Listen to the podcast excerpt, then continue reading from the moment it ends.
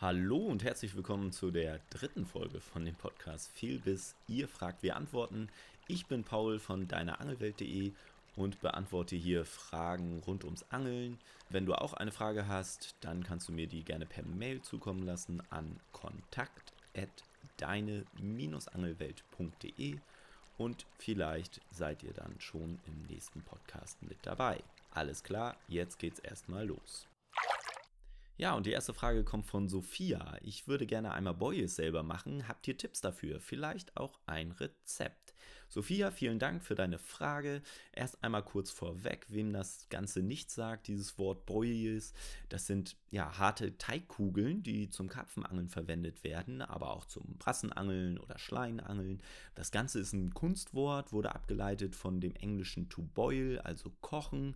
Du kannst sinkende oder schwimmende Boyes verwenden oder kaufen. Die werden dann am Haar präsentiert. Das Haar ist ein kleiner Faden, der am, vom Haken ab, ja, absteht, der da aber extra noch range, ranmontiert wurde. Und auf dieses Haar wird dann der Boje raufgefädelt. Dazu könnt ihr auch zwei Bojes benutzen. Vorher müsst ihr in den Boje ein Loch reinbohren. Extra Bojebohrer gibt es dafür. Und dann könnt ihr das da rauffädeln und mit einem kleinen Plastikclip wird es dann noch äh, gesichert, damit das Boje dann nicht vom Haar runterfällt. Die Herstellung von Bojes ist eigentlich eine sehr einfache Sache. Ihr müsst dann natürlich ein bisschen rumprobieren, ein bisschen Erfahrung sammeln zu dem Ganzen. Vielleicht klappt es nicht gleich beim ersten Mal, aber ich bin da ganz zuversichtlich, dass ihr das hinbekommt. Ihr könnt für den Teig eine fertige Mischung benutzen oder auch eine eigene Zusammenstellung wählen. Die fertige Mischung ist vielleicht am Ende ein bisschen teurer, aber die eigene Zusammenstellung, da könnt ihr auch die einzelnen Zutaten in größeren Mengen kaufen und euch dann auch ein bisschen auf Lager legen und vielleicht dann auch mal spontan eine Boje-Produktionsaktion starten. Als Zubehör braucht ihr noch Kochtopf, Boje-Roller bzw. Boje-Brett, das ist die gleiche Bezeichnung, und eine Baitgun. Eine Baitgun ist eine Presse, also ein Rohr, vorne ein Aufsatz und hinten ja eine Möglichkeit, äh, eine Pressfunktion, sage ich mal. Und in dieses Baitgun kommt dann der Teig rein und damit könnt ihr dann gleichmäßige Würste produzieren, die dann nämlich auf diesen Boje-Roller direkt raufkommen. Boje-Roller besteht aus zwei Teilen, ein Unterteil, ein Oberteil, hat ein wellenförmiges Profil, also in 18 mm oder 20 mm, je nachdem wie dick halt eure Boje sein sollen. Da macht ihr dann diese Würste halt rauf mit etwas Abstand und dann kommt das Oberteil vom Boje-Brett darauf, drückt ihr ein bisschen fest und dann rollt ihr sie halt mit einer Vor- und Zurückbewegung des Oberteils und daraus entstehen dann kleine Kügelchen, die Boyes. Die packt ihr dann in ein kochendes Wasser, also in den Kochtopf mit kochendem Wasser. Und ihr seht, wenn die fertig sind, dass sie an der Oberfläche schwimmen. Dann könnt ihr die abschöpfen und dann ein paar Tage ruhen lassen bzw. trocknen lassen. Eine andere Möglichkeit ist noch die Mikrowelle. Da benutzt ihr richtig dicke Gefrierbeutel oder relativ stabile Gefrierbeutel, dürfen wirklich nicht zu dünn sein. Da packt ihr die Boyes rein. Am besten vorher noch panieren mit geröstetem Hanfmehl zum Beispiel, damit die nicht aneinander kleben. Ein bisschen durchschütteln. Dann ähm, schweißt ihr diese Beutel zu.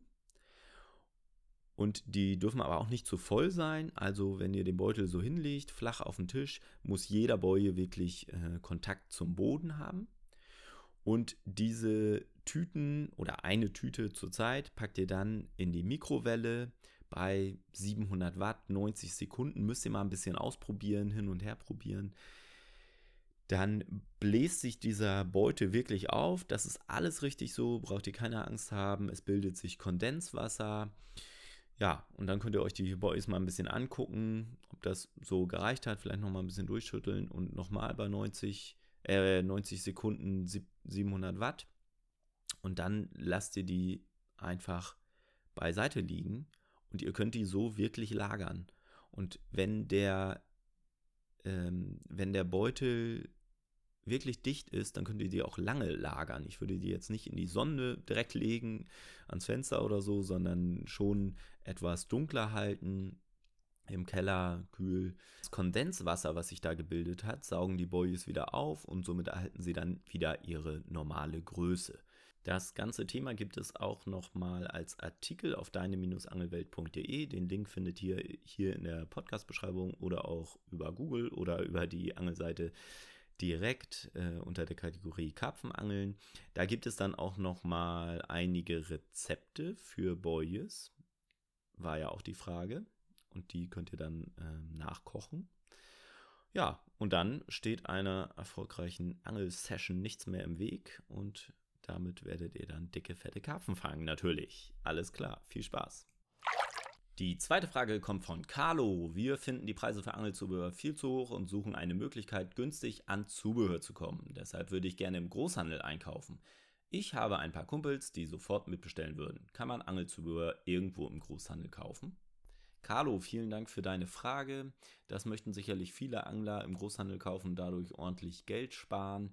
Für Privatpersonen ist das aber relativ schwer. Der Großhandel hält sich strikt daran, nur an den Einzelhandel, an die großen Online-Shops zu liefern. Könntest dich natürlich als Einzelhändler aufnehmen lassen, wenn du ein Gewerbe hast und auch gern damit handeln möchtest.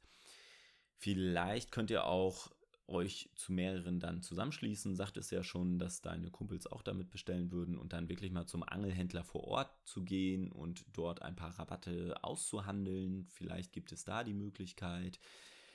Die Händler vor Ort haben aber, glaube ich, auch relativ große Schwierigkeiten, auch aufgrund des Onlinehandels. Die Margen und Gewinne sind sicherlich relativ klein. Sie müssen Miete zahlen, Ware am Lager halten und bieten dann auch noch natürlich die Beratung vor Ort an, was der Onlinehandel überhaupt nicht abbildet. Und deshalb haben sie halt auch hohe Margen auf Kleinteile, auf die Kleinteile, auf andere Sachen vielleicht eher nicht. So ganz bin ich dann nicht drin in dem Thema. Aber im Internet kann man halt auch vieles günstig kaufen. Auch Plattformen wie AliExpress oder Wish, darüber kann man auch sehr günstige Angelsachen kaufen kommen dann halt aus China, wobei alle Angelsachen kommen eigentlich irgendwie aus, dem, aus China äh, oder Japan, werden dort produziert und dann hier verkauft mit der Marke drauf.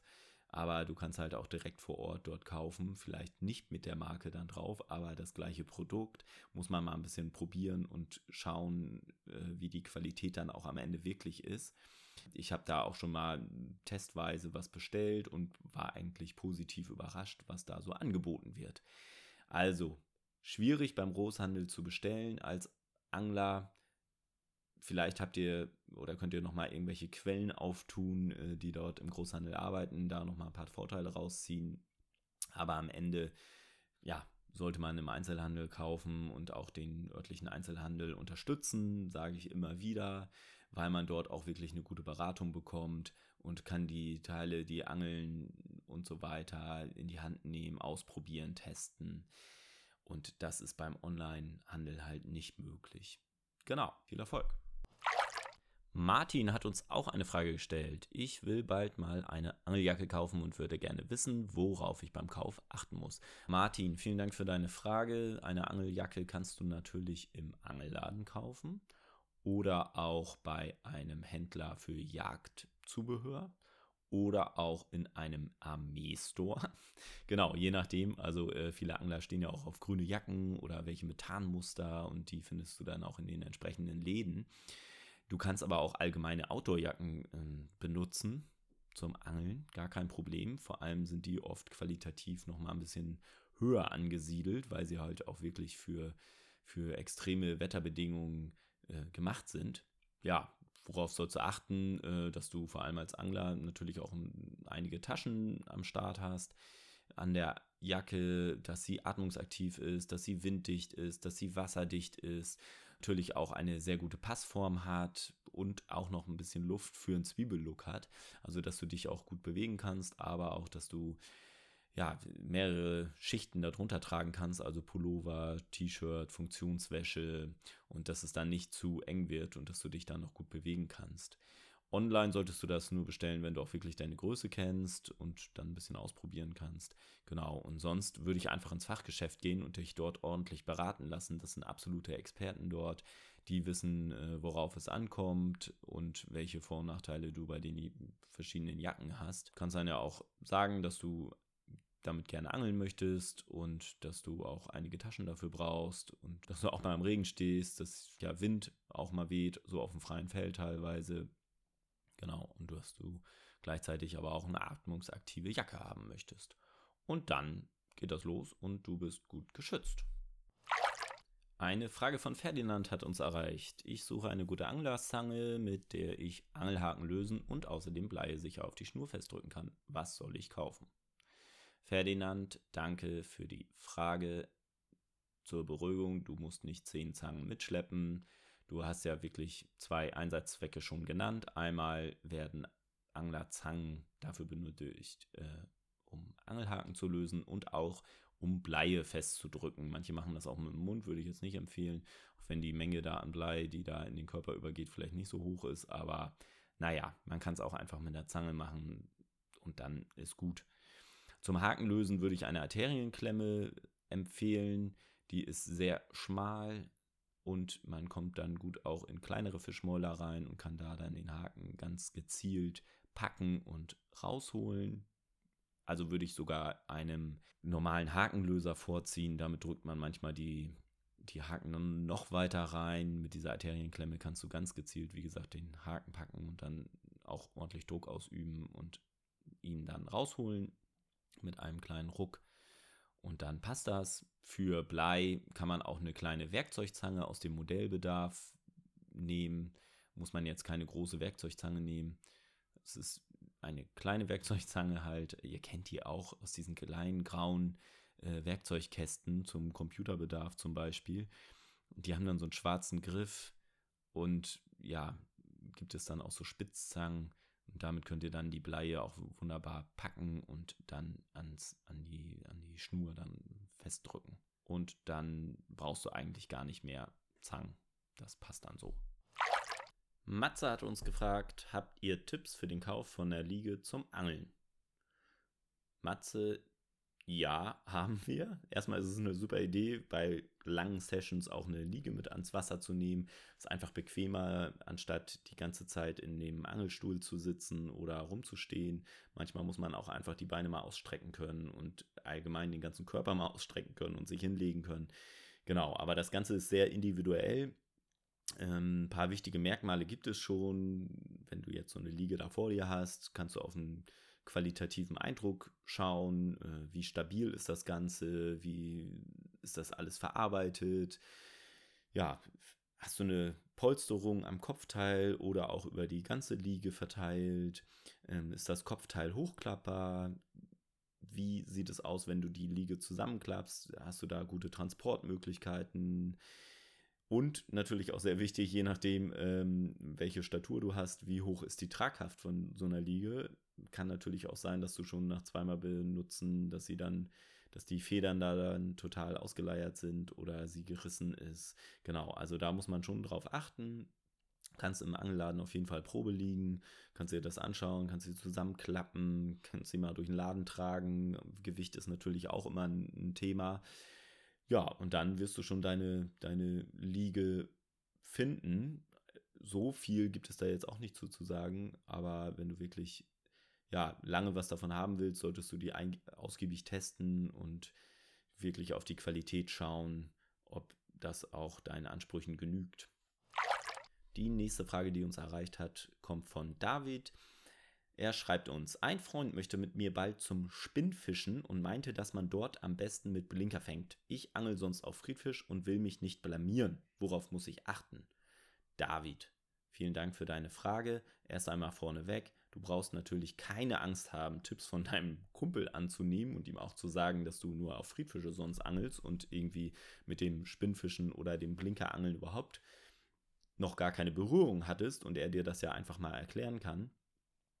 Grundsätzlich sei gesagt, dass ein Blinker, wie der Name schon sagt, blinkt und blitzt beim Führen, dass die Sonnenstrahlen darauf fallen und er dadurch natürlich eine verführerische ja, Auswirkungen auf die Fische hat und auf Hechte vor allem. Wichtig ist, dass du den Blinker in Bewegung hältst. Meistens werden keine oder nur kleine Ruhephasen ähm, genutzt. Erkläre ich gleich aber noch mal mehr zu. Du brauchst die richtige Geschwindigkeit, nicht zu schnell, nicht zu langsam. Und äh, grundsätzlich kann man in breite Blinker und schmale Blinker unterscheiden. Die breiten Blinker äh, ja, simulieren halt tendenziell eher mal einen taumelnden, verletzten Fisch.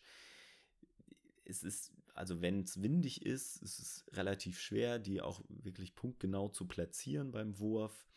Deshalb solltest du schon darauf gucken, dass, du, dass der Wind dann im Rücken steht, wenn du die Teile da auswirfst. Die schmalen Blinker, damit kann man wunderbar schnelle, flüchtende Fische imitieren. Den kannst du auch ganz gut platzieren an meinem Wurf. Das Gewicht ähm, entscheidet auch ein bisschen über die Tiefe. Also wenn du wirklich dünne Blinker, Blechblinker nimmst, die, damit kannst du dann flachere Gewässertiefen oder auch ja, bis so ein Meter wunderbar befischen. Uferbereiche, schwere Blinker werden dafür benutzt, um eher in die Tiefe zu gehen. Genau, und wenn du jetzt am Gewässer bist und nicht so richtig weißt, wo die Fische stehen, dann musst du wirklich Meter machen, kannst dich an, ans Ufer stellen und mit sogenannten Fächerwürfen die Fische suchen, ganz normal einholen. Also Fächerwurf bedeutet, dass du links anfängst, sag ich mal, deinen ersten Wurf machst, einholst, dann ein Stück weiter nach rechts rückst und dann dort auswirfst und einholst und irgendwann ganz rechts halt landest und du dann ähm, das Gewässer halt fächerförmig abgefischt hast. Wenn du aber schon an einem Hotspot bist, musst du auch die verschiedenen Gewässertiefen dann ja, abangeln.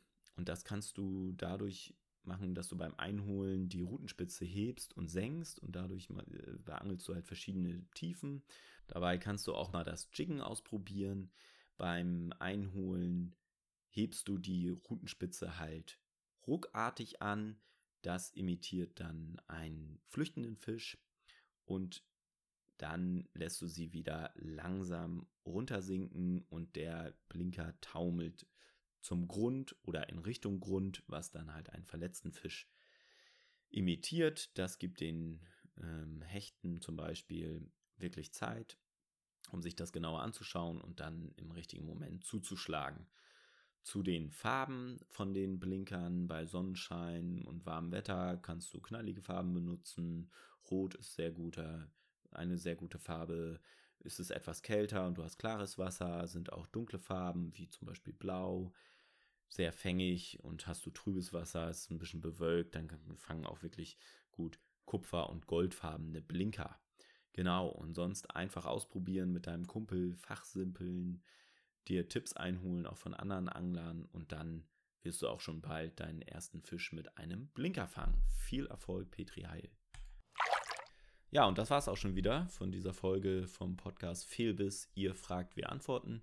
Natürlich würde ich mich freuen, wenn ihr die Folge teilt und euren Freunden von diesem neuen Podcast erzählt. Bin auch sehr an eurem Feedback interessiert. Dieses könnt ihr mir ebenfalls halt über die genannte E-Mail-Adresse zukommen lassen: kontakt@deine-angelwelt.de. Und das war's dann erstmal wieder von mir. Danke und bis bald.